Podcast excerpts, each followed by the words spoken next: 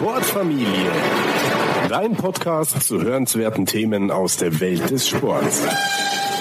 Liebe Freunde der Sportfamilie, bevor es mit der heutigen Interviewfolge zum Thema Regeneration mit Dr. Lutz Graumann losgeht, noch ein kurzer Hinweis. Bei der Aufnahme gab es auf meiner Seite technische Probleme, sodass die Audioqualität leider etwas gelitten hat. Ich hoffe, ihr seht es mir dieses Mal nach und freut euch dennoch über ein aus meiner Sicht sehr spannendes Gespräch. Wie immer viel Spaß und gute Erkenntnisse. Ja, bevor wir zum Thema kommen, Schlaf und Regeneration, was ja auch so als unsichtbares Training gilt, ähm, vielleicht nochmal kurz zu deinem Werdegang. Der ist ja auch spannend und vielfältig. Wie bist du denn zur Sportmedizin gekommen und was ist vielleicht auch dein sportlicher Hintergrund, die, der dich sozusagen auf den Pfad geführt hat, das dann auch medizinisch näher zu beleuchten?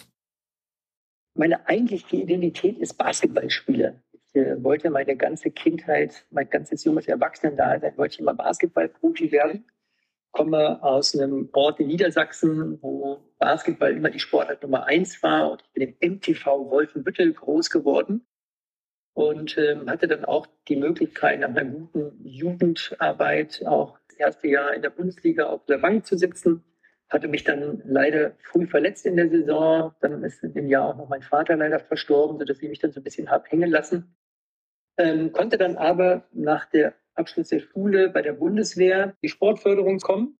Dort aber leider in so einem Jahrgang gewesen, der so schlecht war, dass die Bundeswehr entschieden hat, äh, dass die Förderung eingestellt wird für unseren Jahrgang. Und dann hatte ich so ein wenig Plan B, habe dann bei der Bundeswehr den, die normale Wehrpflicht abgegolten, dann noch so ein äh, zwei Jahre Reserveoffizierprogramm gemacht und danach hatte ich immer noch keinen Lebensplan. Dann hat die Bundeswehr ja so ein Assessment Center wo man dann, wenn man einen glücklichen Tag hat, vielleicht auch mit einem Stipendium nach Hause gehen kann. Und ich hatte ja einen hellen Tag in meinem Leben und das war ähm, für den Medizinertest und der Offizierprüfzentrale. Und bin dann tatsächlich nach Hause gefahren mit einem Angebot eines Medizinstipendiums. Und äh, das Schöne ist, dass die, dass die Bundeswehr hat ja eigene Studiengänge, äh, mhm. an der Bundeswehr-Uni studiert, aber die Medizin ist nach wie vor ausgegliedert, dass man zivil studiert und äh, gar nicht so viele Verpflichtungen der Bundeswehr am Anfang gegenüber hatte, sodass ich weiterhin wieder Basketball spielen konnte, habe dann auch noch mal in Würzburg ein paar Spiele auf der Bank gesessen in der Bundesliga, dann aber halt viel dritte Liga gespielt und konnte dann schon über ja, über, über Würzburg hinaus Verknüpfung in Industrien nutzen, habe dann meine Doktorarbeit für Adidas gemacht und äh, war in so einem kleinen Entwicklungsteam, wo wir ja, Biomechanikstudien gemacht haben für Olympia 2000. Und das war dann so die Verknüpfung, eigene Sporterfahrung mit Wissenschaft zu verknüpfen. Und das war noch während des Studiums, nach Ende des Studiums dann und dieser Forschungstätigkeit für Adidas konnte ich dann auch bei der Bundeswehr erst in der Orthopädie in der Klinik arbeiten und später dann als betreuender Arzt an der Sportschule in Sonthofen, wo ja auch gleichzeitig ein Olympiastützpunkt ist wo ein paar der, der Sportfördersoldaten auch betreut wurden. Und dann irgendwann war so eine Lücke ähm, bei der Bundeswehr in der Leitung der Sportmedizin. Und dann habe ich das natürlich dankend angenommen und war dann von 2005 bis 2015 der fachliche Leiter der Sportmedizin für die Bundeswehr, was natürlich ein, ein super cooler Job ist, wo man Spitzensporterfahrung, Prävention, Diagnostik, dann haben wir so ein Leistungssteigerungsprojekt gemacht, Piloten des Eurofighters. Das hätte ich wahrscheinlich auch bis heute gemacht, wenn die Bundeswehr nicht entschieden hätte, sich zu zentralisieren in Koblenz. Und ja, meine Familie war in, in Münchner Süden so zu Hause, dass es schwierig war, der das zu verkaufen, jetzt nach Koblenz zu ziehen. Und als Arzt hat man natürlich auch eine Alternative zur Bundeswehr. Und dann hatte ich Angebot bekommen für schöne Praxisräume in Rosenheim. Ja, dann habe ich das natürlich äh, gerne angenommen und durch für private Verknüpfungen war ich dann ein paar Jahre lang Mannschaftsarzt und Verbandsarzt beim Deutschen Eishockeybund. Und da schließt sich dann der Kreis. Einerseits über Beziehungen haben wir damals die Firma Blackwall begleitet bei der Entwicklung der Faszienprodukte und dann auch äh, die ersten Ideen gesammelt, wie das Thema Regeneration im Spitzensport auch über Selbstmassagen eingeleitet werden kann. Und dann der zweite Schritt, das die U20-Nationalmannschaften Männer beim Deutschen Eishockeybund waren Forschungsbestandteil auch für die RECMAN-Studie Regenerationsmanagement im Spitzensport der drei Universitäten des Saarlandes, äh, Bochum und Frankfurt. Und so haben wir natürlich relativ viel Erfahrung gesammelt rund um das Thema Regeneration. Denn Eishockey ist ein super Erfahrungsbecken, weil die jedes Jahr eine WM spielen. Das heißt, wir haben also jedes Jahr die Möglichkeit, Sachen zu evaluieren, Sachen zu optimieren. Denn das ist ein sehr, sehr intensives Turnier, sehr viele Spiele in sehr kurzer Zeit. Also Eishockey ist natürlich eine, eine Sportart mit einem sehr hohen Belastungsprofil. Und da haben wir sicherlich sehr viel dazugelernt. Und das ist dann auch natürlich in den, in den Büchern eingeflossen, diese Veränderungen. Ja, es sind ja gute Zeiten für das deutsche Eishockey und Basketball, wenn man jetzt die Resultate anschaut. Bist dich wahrscheinlich auch ordentlich gefreut. Ich bin hier auf und ab gehüpft, wie selten zuvor beim Basketball. Also ich bin total abgegangen und habe hier äh, an die Obst durch die Räume gebrüllt die ganze Zeit. Ja, vielen Dank für den Überblick. Das ist ja wirklich ähm, interessant, auch dein Weg dahin. Würzburg habe ich auch so Dirk Nowitzki noch im, im Kopf. Hast du. Ich durfte, ich durfte noch ja. zwei Jahre mit dem zusammenspielen. Wow.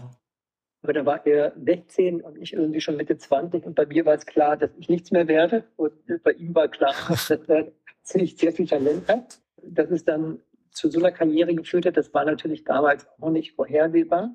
Und ja, ein super Typ. Also äh, freut mich immer sehr, wenn, wenn ich sehe, wie, wie erfolgreich er ist kann man ihm vom ganzen Herzen gönnen, weil er einfach ein super Typ ist. Ja, das ist ein lustiger Zufall, weil ich auch meine eigene Geschichte mit ihm habe, weil ich nämlich aus dem Tennis komme und er hat ja, wie du sicher weißt, halt parallel Tennis und Basketball laufen lassen. Da war er auch sehr gut und da haben sich unsere Wege gekreuzt und ich habe dann lange nichts mehr gehört und dann war ich in Augsburg Student und saß müde mit so einem Teller Pasta vor irgendeiner Prüfungsvorbereitung. Dann mache ich die Tagesschau an und dann höre ich Dirk Nowitzki gedraftet von den Tennis Mavericks und war ich völlig baff.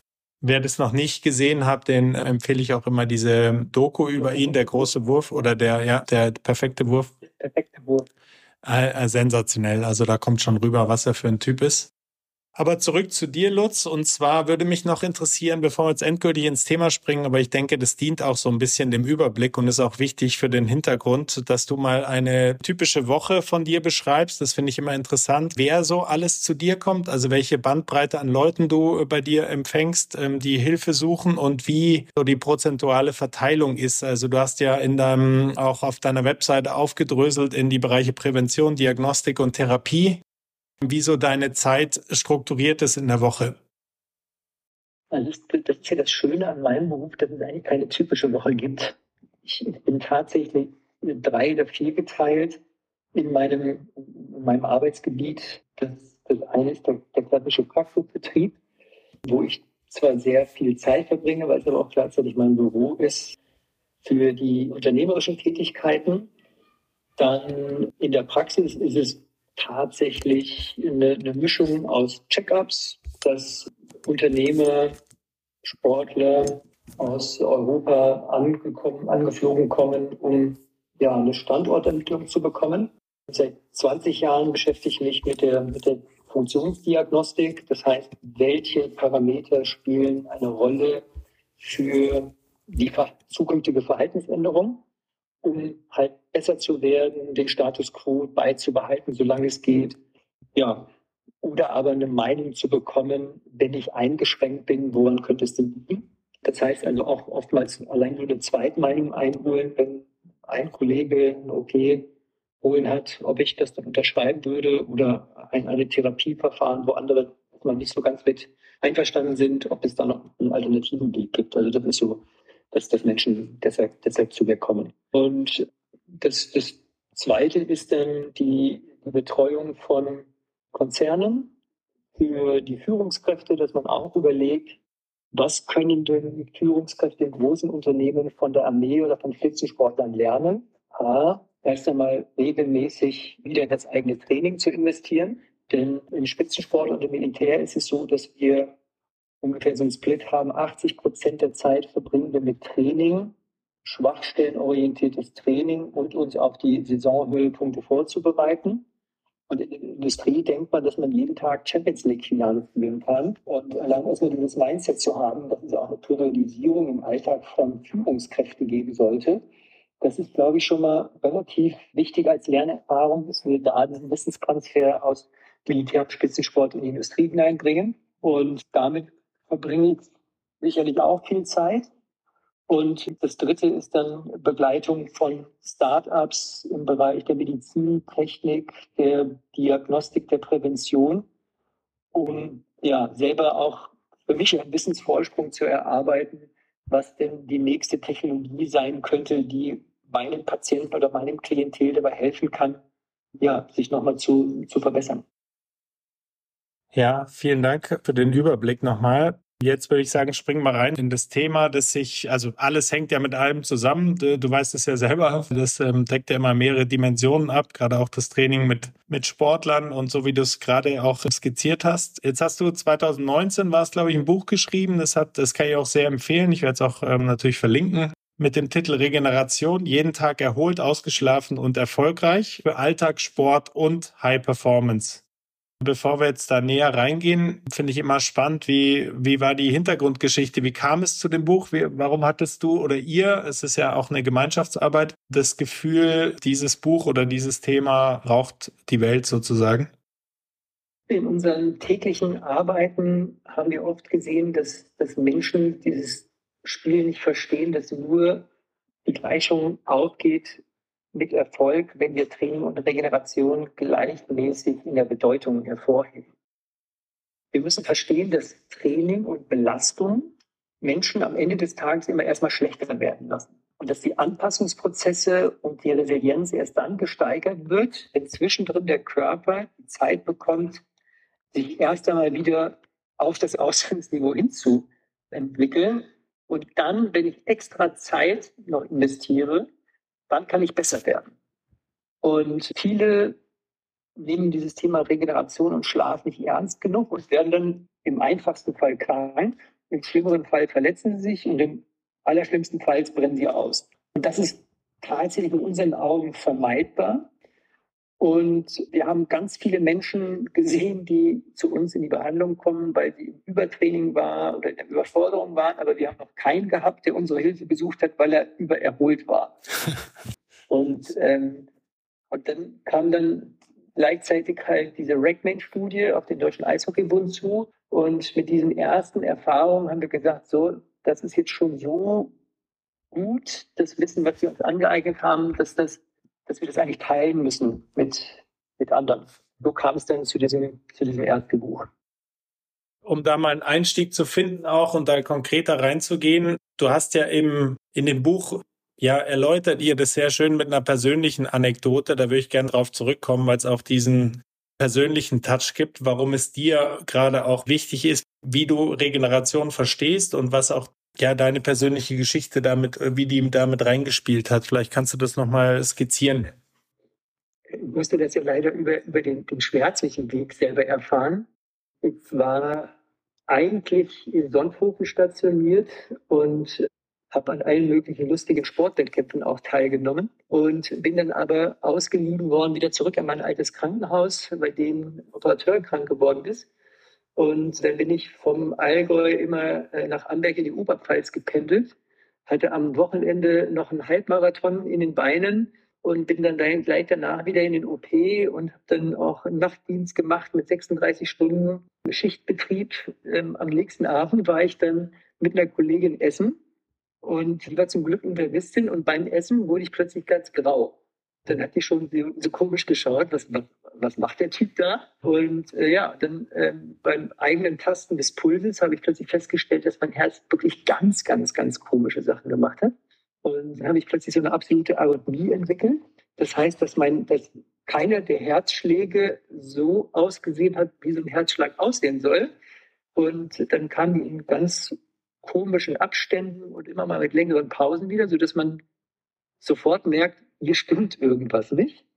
Und das ging dann über 16, 18 Stunden so und eigentlich auf dem Weg in den OP, wo man mir eigentlich mal so einen Elektroschock verpassen wollte, dass das Herz danach wieder vielleicht in so einen Sinusrhythmus zurückspringt, hat sich dann mein Herz zum Glück eines Besseren besonnen. Da hat der Stress der OP-Vorbereitung dazu geführt, dass sich dann mein Herz wieder eines Besseren besonnen hat. Aber das war natürlich wirklich 18 Stunden so ein bisschen Panik und Angst.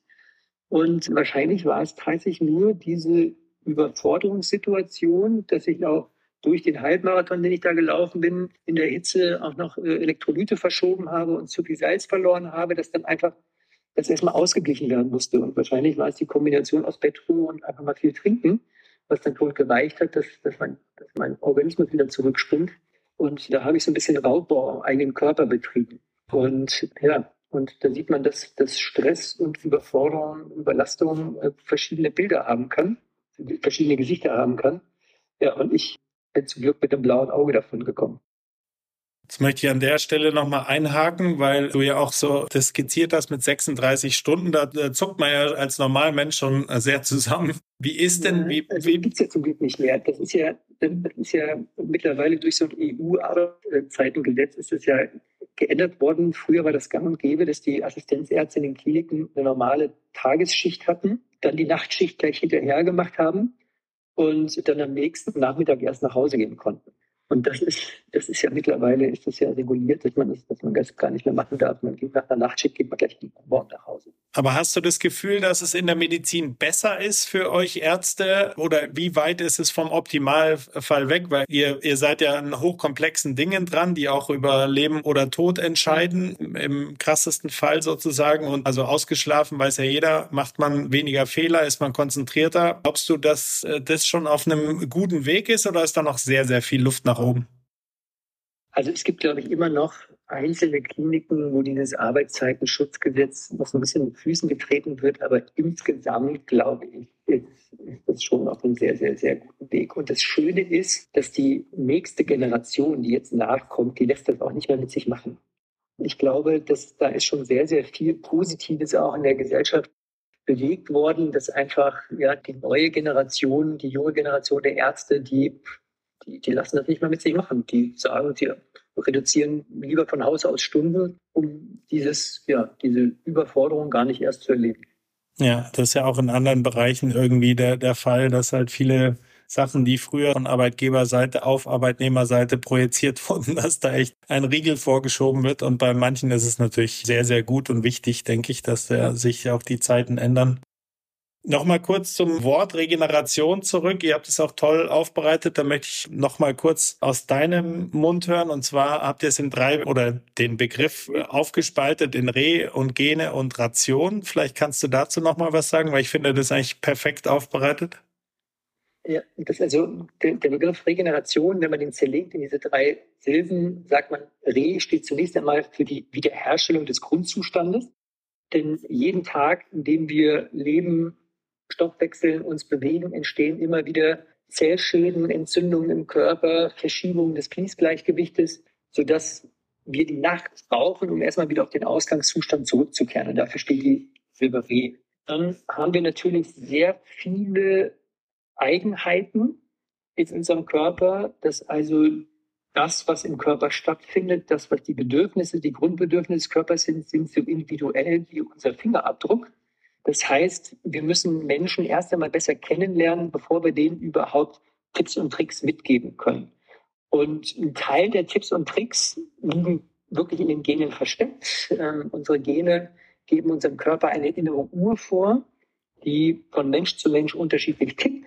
Und daher spielen tatsächlich die Gene eine Rolle auch in unserem täglichen Arbeiten. Und das Schöne ist, dass das jeden Tag besser wird, dieses Wissen je mehr Menschen ihre Gene sequenzieren lassen, desto schlauer werden wir. Und wir haben so ein Partnerlabor in Slowenien, die mittlerweile das anbieten. Du sequenzierst dein ganzes Genom und jedes Mal, wenn eine neue Wissenserkenntnis kommt, dann kriegst du das in deine App reingespielt. Und das finde ich halt sensationell.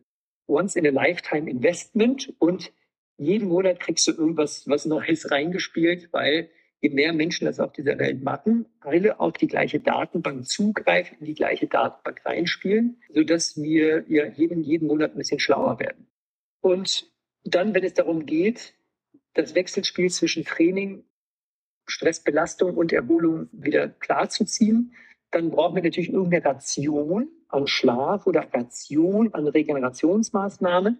Und das ist der letzte Teil des, des Begriffs Regeneration, dass wir lernen müssen, angepasst an unser Belastungsprofil die Dauer und die Intensität der Regenerationsmaßnahmen einfach abzustimmen. Und da sehen wir, dass, dass spannenderweise auch die Menschen, die nur psychisch belastet sind und nicht physisch, dass die von Haus aus immer ein bisschen mehr Schlaf brauchen, denn die Regeneration des, der Psyche findet im Traumschlaf statt und der kommt erst richtig in der zweiten Nachthälfte zum Tragen. Und äh, wir können eigentlich wunderbar anhand der Schlafarchitektur, der Schlafdiagramme feststellen, ob so ein Mensch ausreichend Zeit in seine körperliche und psychische Erholung investiert, damit er mit einer hohen Wahrscheinlichkeit erholt in den neuen Tag starten kann. In dem Buch habt ihr das auch sehr schön aufgeschlüsselt in die ähm, verschiedenen Kapitel. Also im ersten Kapitel nimmt es eigentlich einem Fragensteller wie mir komplett die Arbeit ab. Da sind einige Fragen gestellt in der Gliederung, die eigentlich an das Thema heranführen. Vielleicht können wir da auch nochmal einsteigen. Also da geht es darum, also ich, lese mal ganz kurz vor aus der Gliederung des Buches, warum Erholung so wichtig ist, warum Training nicht unbedingt Fortschritt bedeutet, warum unvollkommene Erholung die Norm ist, warum Schlaf so wichtig ist. Was ist da deine Antwort? Warum ist es so wichtig und warum ist es aus deiner Sicht momentan immer noch so ein bisschen ja, Nachholbedarf darin zu sehen, dass die, dass die Leute dem zu wenig ähm, Bedeutung beimessen, weil so ist es ja, glaube ich, immer noch und wahrscheinlich auch aus deiner Sicht. Wir müssen immer erstmal hinterfragen, warum ist das Thema so relevant? Was muss denn im Schlaf passieren oder was muss während der Regeneration passieren, dass es für mich überhaupt relevant ist? Und wir wissen, dass das Schlaf vier Grundfunktionen erfüllen muss. Und das erste ist erst einmal die Entgiftung von Stoffwechselzwischen- und Endprodukten, die während des Tages entstehen. Und der, der Körper selber, der hat ja für die Stoffwechselabbauprodukte hat er ja so ein eigenes Transportsystem noch. Und das ist halt das Lymphgefäßsystem. Und dann haben wir die Entgiftungsfunktion über Leber und Niere, die dann das sauber ausscheiden können. Das Gehirn ist so ein bisschen tricky und man wusste ehrlich gesagt, ehrlich gesagt ganz lange nicht, wie das Gehirn überhaupt die Stoffwechselzwischen- und Produkte wieder los wird. Man ist halt keine Lymphgefäße eingebaut bekommen hat. Und es ist erst 2007 überhaupt erforscht worden, weil man festgestellt hat, dass die Nervenzellen in der Nacht bis zu 30 Prozent an Volumen verlieren. Das heißt, unser, unser Gehirn schrumpft jede Nacht zwischendrin. Und durch das Schrumpfen der Nervenzellen entstehen zwischen diesen einzelnen Körpern Hohlräume, Leerräume, wo dann diese Abbauprodukte reingespielt werden können und ausgeschieden werden können. Das heißt, wenn wir regelmäßig zu wenig, zu schlecht oder nicht tief schlafen, dann kann es zu einem Rückstau im Gehirn kommen, der dann auch Alzheimer, Demenz und neurodegenerative Erkrankungen natürlich voranschreiten lässt. Und wenn man mal sieht, wie voranschreitend die neurodegenerativen Erkrankungen sind, wissen wir, dass das für ganz viele Menschen hinten raus im Leben eine große Relevanz haben wird. Das Zweite ist, dass wenn wir uns körperlich beschäftigen, entsteht immer Entzündung und Zellschaden. Und dieser Zellschaden muss repariert werden, Entzündung muss reguliert werden. Es gibt ganz viele Menschen, die mit Haaren, weil sie zu viel Belastung haben, zu wenig Zeit in die Regeneration investieren, sodass diese Entzündungsprozesse nicht abgeschlossen sind, wenn der neue Tag anbricht. Und da gibt es verschiedenste Möglichkeiten, einfach das schon auch tagsüber zu unterstützen, dass Entzündung auch schon tagsüber reguliert wird mit antientzündlicher Ernährung oder auch Vermeiden von zusätzlichen Entzündungsherden, wie zum Beispiel auch Zuckerspitzen. Das also ganz viel in unserem alltäglichen Handeln beschäftigen wir uns damit, Menschen schwarz auf weiß zu signalisieren, hör mal, das gehört in die Kategorie Dummheit. Zukünftig lieber bleiben lässt, bevor wir mehr Geld in Supplemente oder Medikamente oder Tools investieren, gilt es im ersten Schritt immer Dummheiten zu vermeiden. Und das ist ein wichtiger Teil unseres Jobs. Das Dritte, was in der Nacht passiert, ist Lernen und Reinigen der Eindrücke von der Festplatte.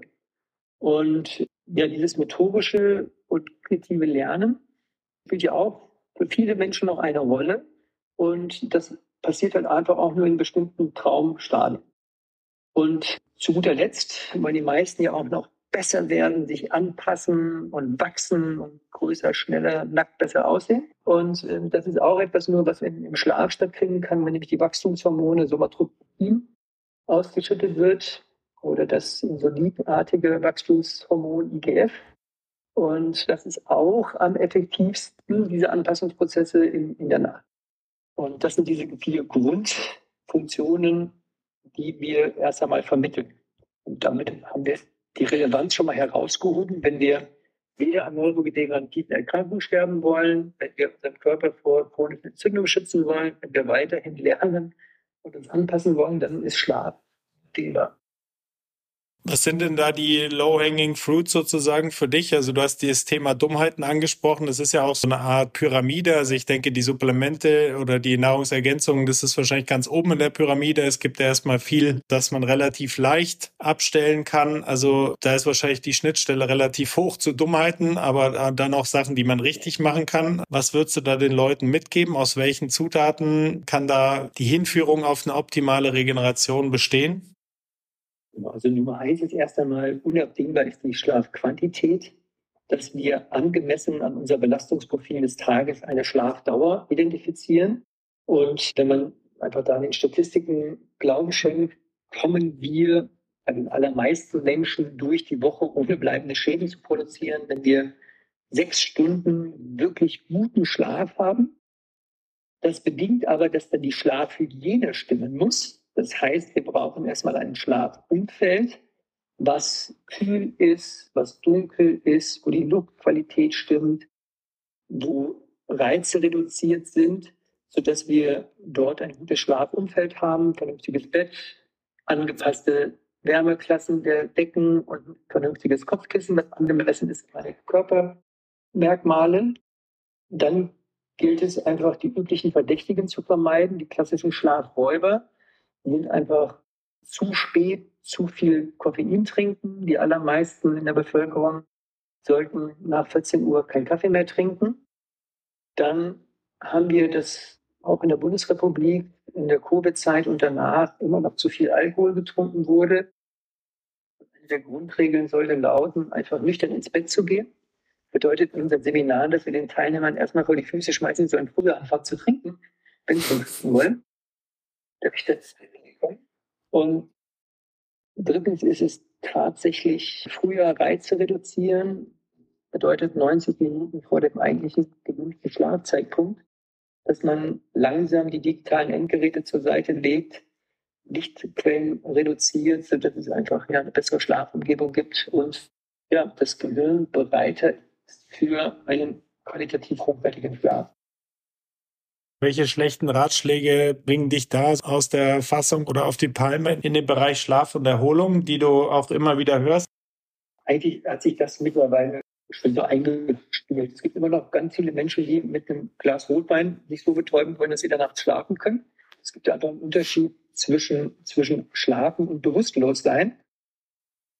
Das ist wahrscheinlich das, das, das größte Ding, das ja, die, die Menschen die gestresst sind, bringen sich selber runter mit einem großen Schluck Alkohol, aber dass das einfach was anderes ist als, als ein qualitativ hochwertiger Schlaf, das haben sie noch nicht, nicht verstanden, weil es funktioniert ja. Ich gehe ins Bett und kann einschlafen. Ich fühle mich am nächsten Morgen einfach anders.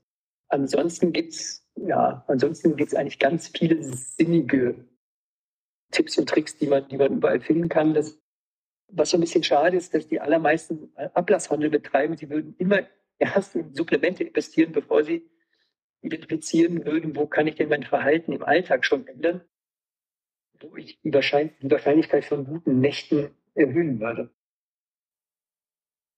aus persönlichem Interesse gefragt, aber das Problem haben vielleicht ja noch mehr Leute oder haben sicher noch mehr Leute. Also ich habe nee, persönlich nicht das Problem, irgendwie einen Schlaf zu finden oder kann relativ schnell einschlafen. Aber manchmal ist es so, dass ich vor einer guten Schlafdauerzeit von ja roundabout acht Stunden halt deutlich davor wach werde und dann auch nicht mehr einschlafen kann. Ist es aus deiner Sicht dann sinnvoll, trotzdem, auch was die Regeneration angeht, trotzdem liegen zu bleiben? Es ist ja so, so, so ein typischer Zeitpunkt in der inneren Uhr bei ganz vielen Menschen, dass man nachts um dreimal wach wird, entweder weil man pieseln muss oder weil die Leber wieder in der stoffwechselaktiven Zeit ist. Und dann gibt es eigentlich nur zwei Möglichkeiten. Entweder lege ich mich wieder hin und gebe dem Körper eine Viertelstunde Zeit. Und wenn er dann wieder einschläft, super. Wenn ich aber in einer Viertelstunde nicht wieder eingeschlafen bin, dann empfehle ich aufstehen, einen Perspektivwechsel machen und tatsächlich irgendwas komplexes Lesen. Ich bin ein großer Fan davon, nachts Fachliteratur zu lesen, wenn, wenn es mich betrifft. Und je komplexer die Literatur ist, desto anstrengender ist es wieder fürs Gehirn und der Schlafdruck steigt dann natürlich wieder an. und dann kann ich wieder, wieder schlafen gehen. Es ist ziemlich unwahrscheinlich, dass ich, wenn ich jetzt nach, nach 15 Minuten nicht mehr einschlafen kann, dann werde ich das auch in den nächsten 70 Minuten nicht schaffen, weil einfach unsere innere Uhr ist so 90 Minuten Intervallen getaktet. Und ja, dann würde ich tatsächlich aufstehen, lesen, müde werden und dann versuchen, wieder so nach 75, 80 Minuten mich wieder hinzulegen und dann dem Körper wieder 10 Minuten Zeit geben, um langsam runterzukommen. Und äh, das gerne auch mit Gedankenreisen kombinieren. Ich würde mir irgendeinen Handlungsstrang ausdenken, wo, wo mir sehr schnell sehr langweilig wird. Und bei mir ist es immer von, von meiner alten Vergangenheit als Basketballspieler ist es immer die, Busfahrt im Mannschaftsbus. Das heißt, jedes Mal, wenn ich nicht einschlafen kann, ist meine Gedankenreise, ich sitze am Fensterplatz im Mannschaftsbus, habe meinen Kopf weich gebettet auf das Kopfkissen, mache die Augen zu und fahre in den Tunnel. Und, und das ist so perfektioniert, dieses Gedankenreisen, dass ich, dass ich damit eigentlich das Einschlafen wieder sehr schön optimieren kann. Aber es gibt für jeden wahrscheinlich andere Bilder, dass man sich an einen warmen Karibikstrand legt, wo einen die Sonne dann langsam müde macht und zum Einschlafen bringt. Das muss jeder für sich einfach ein Bild oder eine, Geschichte überlegen, die für ihn funktionieren könnte, dass man, dass man schön gut gelaunt einschlafen kann. Ja, Busfahrt durch ein deutsches Industriegebiet hilft wahrscheinlich auch äh, als Ersatz für den Tunnel. Ja. Das sind auf jeden Fall schon sehr schöne Ratschläge. Und ich glaube auch, je öfter man so eine Gedankenreise macht, desto schneller geht's wahrscheinlich auch, könnte ich mir äh, vorstellen, dass man dann einfach das Gehirn auch. Teil des mentalen Trainings. Also es geht immer beim mentalen Training darum, es ist wie beim normalen körperlichen Training, es muss regelmäßig geübt werden. Jetzt hast du ja auch viel mit Profi- und Leistungssportlern zu tun gehabt und immer noch zu tun. Gibt es da was auch im Bereich Regeneration, was sich ja die, die Weekend Warriors und auch die Nichtsportler abschauen können? Ich denke mal, dass es ja auch im Spitzensport angekommen ist, endgültig, wie wichtig das Thema ist. Es gibt ja auch so berühmte Beispiele wie Roger Federer, der auch da äh, berühmt dafür war, in seiner aktiven Zeit wahnsinnig lange zu schlafen, gerade auch nach einer schwierigen, verletzungsanfälligen Zeit ist es einfach dann auch in diese Wichtigkeit, die Sportler oder Spitzensportler dem der Regeneration beimessen oder ist das Thema noch tiefer? Genau, gerade die Weekend Warrior, ne? die können, glaube ich, viel von den Spitzensportlern lernen, dass man sich überlegt, wie sieht denn so ein Tag aus bei einem, bei einem Profisportler? Und da ist das Trainingsende nicht mit dem Schlusspfiff vorbei, sondern dann geht es erst einmal aufs Fahrrad dass man langsam den Stoffwechsel runterbringt mit einer Nachbelastung, dass also auch nochmal eine Umverteilung des Laktats stattfinden kann. Dann geht es in die Selbstmassage, dass die Athleten nochmal sich auf eine Backroll legen und die Muskelgruppen durchwalken, die gerade gearbeitet haben, um Spannung zu reduzieren. Denn natürlich ist eine, eine verspannte, leicht angeschwollene Muskelpartie schlechter durchblutet, als vielleicht eine entspannte, sodass also Abtransport und Durchblutung nochmal gefördert wird, dass also Regeneration beschleunigt werden kann. Dann kommt als nächstes die Kältetherapie. Das kann Kaltdusche sein, das kann die Eistonne sein, das kann die Kryotherapie sein. Das sieht für jeden vielleicht anders aus. Denn wir wollen die Körperkerntemperatur wieder absenken, damit ähm, einfach auch Schlaf gut möglich sein kann. Und zudem geht immer ja am Ende der Kältetherapie gegen die Gefäße wieder reflektorisch auf. Sieht man ja, dass dann der Körper Errötung reagiert, dass also hier nochmal die Stoffwechselsituation, auch gerade bei den schlechten durchblutenden Gewebearten, dass es nochmal optimiert wird und sich mittlerweile im Spitzensport ja auch durchgesetzt. Dann, je nachdem, was es für Sportarten waren, wenn es beindominante Sportarten waren, macht es vielleicht auch Sinn, nochmal sich eine Kompressionshose reinzuzwängen oder sogar auch in diese Regenerationssysteme investieren, wo pneumatisch Druck aufgebaut wird. Das sind diese Kompressionshosen, diese ja, Luftdruckkammern, wo die Beine kunstartig angeblasen werden, sodass also eine Lymphdrainage imitiert wird und ein Flüssigkeitsrückstrom in Richtung Herzen optimiert wird. Und es ist eine angenehme Druckmassage auch mit diesen klimatischen Systemen.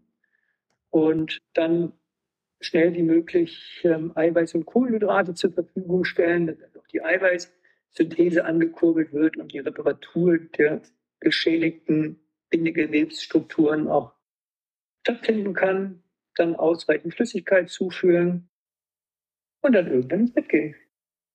Eine ganze Menge, ja. Was hältst du? Also ist ja in, den letzten Jahren jetzt auch in dem, in dem Bereich ein Riesenmarkt entstanden. Also Supplemente hatten wir vorhin schon als Thema, aber es sind ja auch die Geräte, die wir an der, an der Hand tragen, jetzt auch mit Schlaftrackern, Wearables und so weiter. Was hältst du davon? Also da vielleicht nur als kurzer Einstieg so eine persönliche Erfahrung. Ich nutze das auch, aber ich, ja, man muss irgendwie da auch, glaube ich, eine gewisse Struktur und Disziplin reinbringen, weil wenn man immer nur Daten sammelt irgendwie und nichts damit macht oder da keine Schlüsse daraus zieht, ist es auch irgendwie so ein bisschen Selbstbetrug.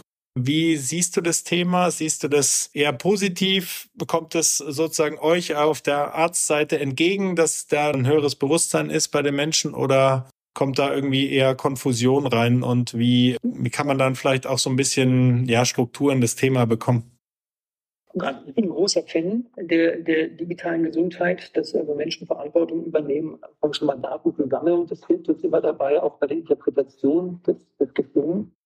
Und für mich ist tatsächlich der, der, der größte Indikator der Verlauf des Ruhepulses.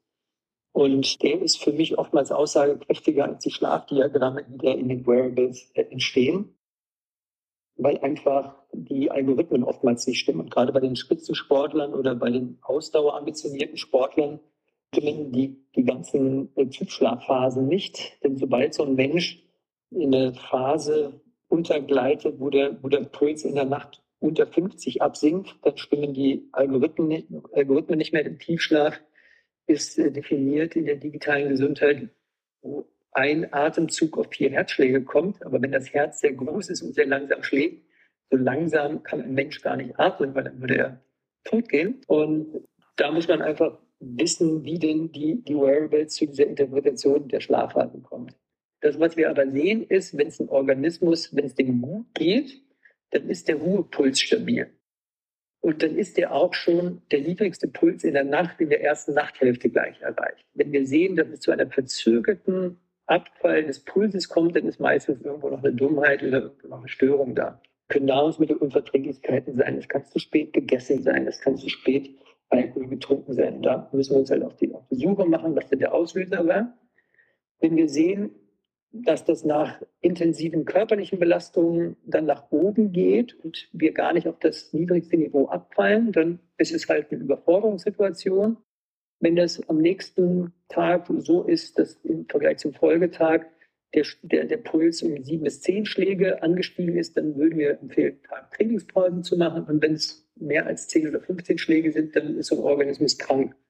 Und dann gibt es natürlich auch herauszufinden, was habe ich denn jetzt? Und das haben wir in der Covid-Zeit gesehen, dass wir eigentlich anhand der Wearables schon so ein paar Stunden vorher gesehen haben, wann, wann der Mensch Covid gekriegt hat. Und so hat das dann ja auch die NBA gemacht, dass sie an ihren ganzen Spieler den Aura Ring verteilt hat, um genau dieses Frühwarnsystem zu haben, weil wir anhand der digitalen Marker sehen können, wie es denn so im Organismus geht.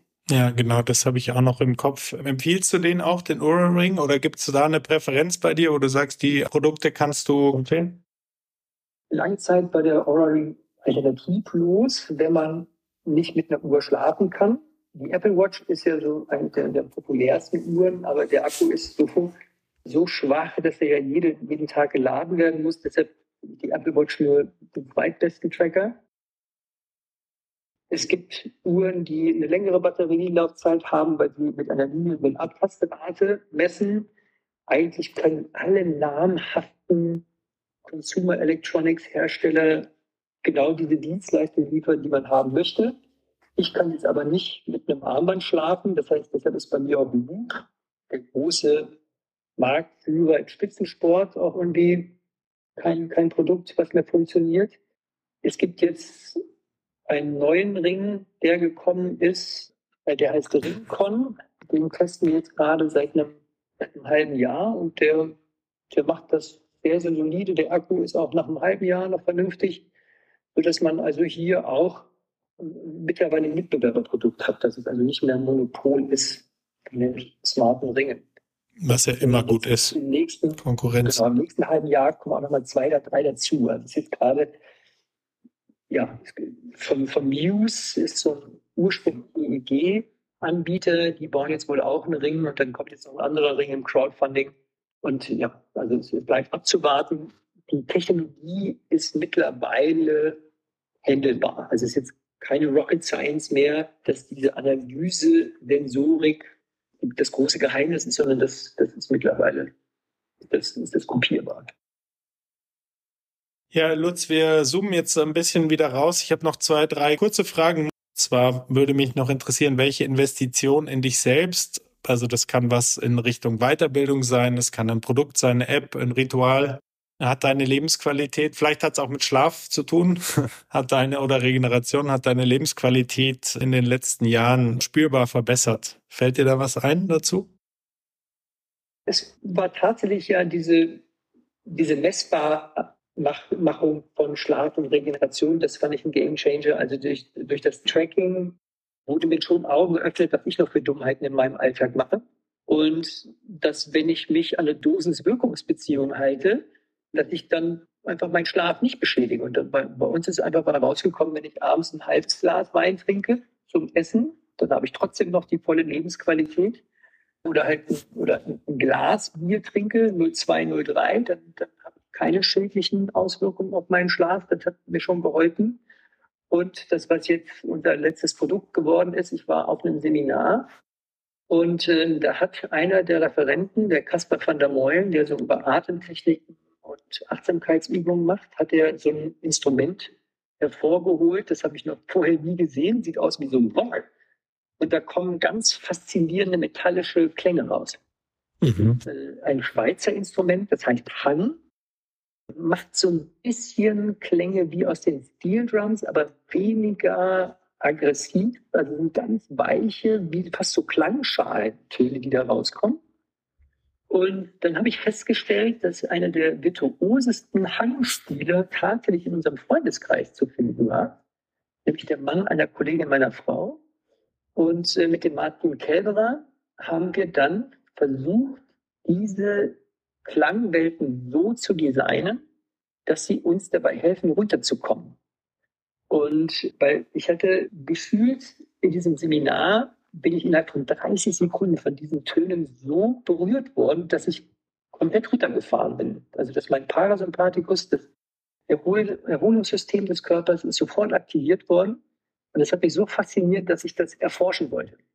Und dann haben wir sowohl den Musiker als auch die Zuhörer verkabelt mit unseren Messinstrumenten und haben dann festgestellt, dass bei 80 Prozent der, der Zuhörer als auch beim Musiker selber wir in ganz kurzer Zeit den Puls runterbringen können, die Herzratenvariabilität anhöhen können und das autonome Nervensystem verändern können. Und das fand wir so faszinierend, dass wir gesagt haben, so, das, das muss ein Produkt werden. Und äh, seitdem haben wir jetzt seit dem Sommer ähm, für Android und iOS unsere Vitality Sounds im Handel, wo wir genau Klangwelten produziert haben, um runterzukommen, fokussiert arbeiten zu können, aber auch ähm, so einladen zu Reflexionsübungen. Das klingt genial, muss ich sagen. Ist es der Martin Kälberer von Schmidtbauer und Kälberer? Ah, ja, Wahnsinn. Ja, das ist ja eh ein un unglaublich faszinierender Musiker und ja, total begeisternd. Also sensationell, ja, wirklich. Kann man jedem nur empfehlen, der das noch nicht kennt. Also der weiß nicht, wie viele Instrumente er spielt, aber es sind viele. Ja, super, werde ich mir auf jeden Fall gleich, äh, gleich holen und natürlich auch alles verlinken. Und das, was du gesagt hast, kann ich nur noch mal kurz auch sehr bestätigen. Also ich werde auch von vielen oder von manchen aus dem Freundeskreis dann angeschaut, auch mit dem Ura-Ring immer, da heißt es ja, wo ich weiß schon, wenn ich schlecht geschlafen hat, du hast wahrscheinlich auch oder habe, hast wahrscheinlich auch schon so Sprüche gehört brauche ich ja keinen Ring dazu, aber es ist wirklich so, dass man da die, dass sich da die Spreu vom Weizen trennt und dass man da wirklich Trends erkennen kann, beziehungsweise auch gegensteuern kann und dann genau seine individuellen Grenzen erkennt, auch für das Thema Alkohol und wann man ins Bett geht und so weiter. Also das ist schon echt, ähm, hast du auf jeden Fall recht und bei mir genauso ein Gamechanger gewesen, ja. Noch als Abschlussfrage sozusagen oder zwei kurze Fragen noch. Vielleicht hast du noch eine Buchempfehlung. Also was finde ich immer spannend. Also die Fachliteratur, die du dann um drei Uhr in der Nacht aufblätterst, da, da kann wahrscheinlich jetzt keiner mitkommen, aber vielleicht hast du ein Buch, das du schon gerne verschenkt hast. Also was ich jetzt gerade über den Sommer gelesen habe, was ich auch für viele sportinteressierte, langlebigkeitsinteressierte Menschen eignet, ist Outlive von Peter Attia, amerikanischen Kollegen. Ähm, das kann ich äh, empfehlen. Und wenn es generell auch so ein bisschen um Philosophie, Selbstoptimierung geht, es gibt einen, einen Menschen aus Austin, Texas, Brian Johnson. Es gibt zwei Brian Johnson, die man auf dem Schirm haben sollte. Der eine ist der Longevity-Typ mit seinem Vitality Blueprint. Den mhm. meine ich aber nicht, sondern der andere Brian Johnson, der genauso heißt, bringt jetzt im November zum Weihnachtsgeschäft ein Buch auf den Markt, das heißt Arete mhm. und ist der griechische Begriff für Exzellenz. Ja. Und ähm, dieses Arete-Buch von äh, Brian Johnson, das werde ich jetzt zu Weihnachten verschenken an alle meine Freunde. Ja, sehr cool. Von ihm habe ich auch schon was gelesen und Arete ist ja auch bei den Stoikern ein wichtiger Begriff. Und letzte Frage, Lutz, wenn du deutscher Sportminister wärst und du hast jetzt einfach mal in der perfekten Welt, ich weiß, das Amt gibt's nicht, aber du hast uneingeschränktes Budget und alle Mittel sozusagen, alles in die Wege zu leiten, was würdest du zuerst anpacken wollen in Deutschland? Ich würde unsere Olympiastützpunkte reformieren.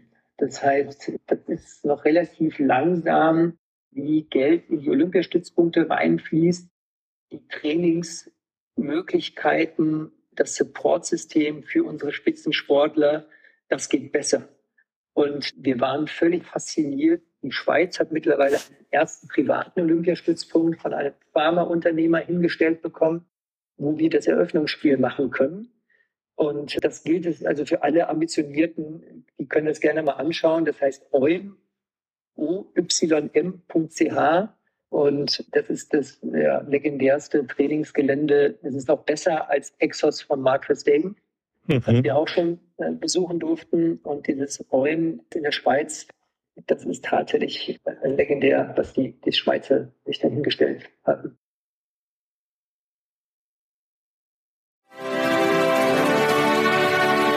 Die Sportfamilie. Dein Podcast zu hörenswerten Themen aus der Welt des Sports.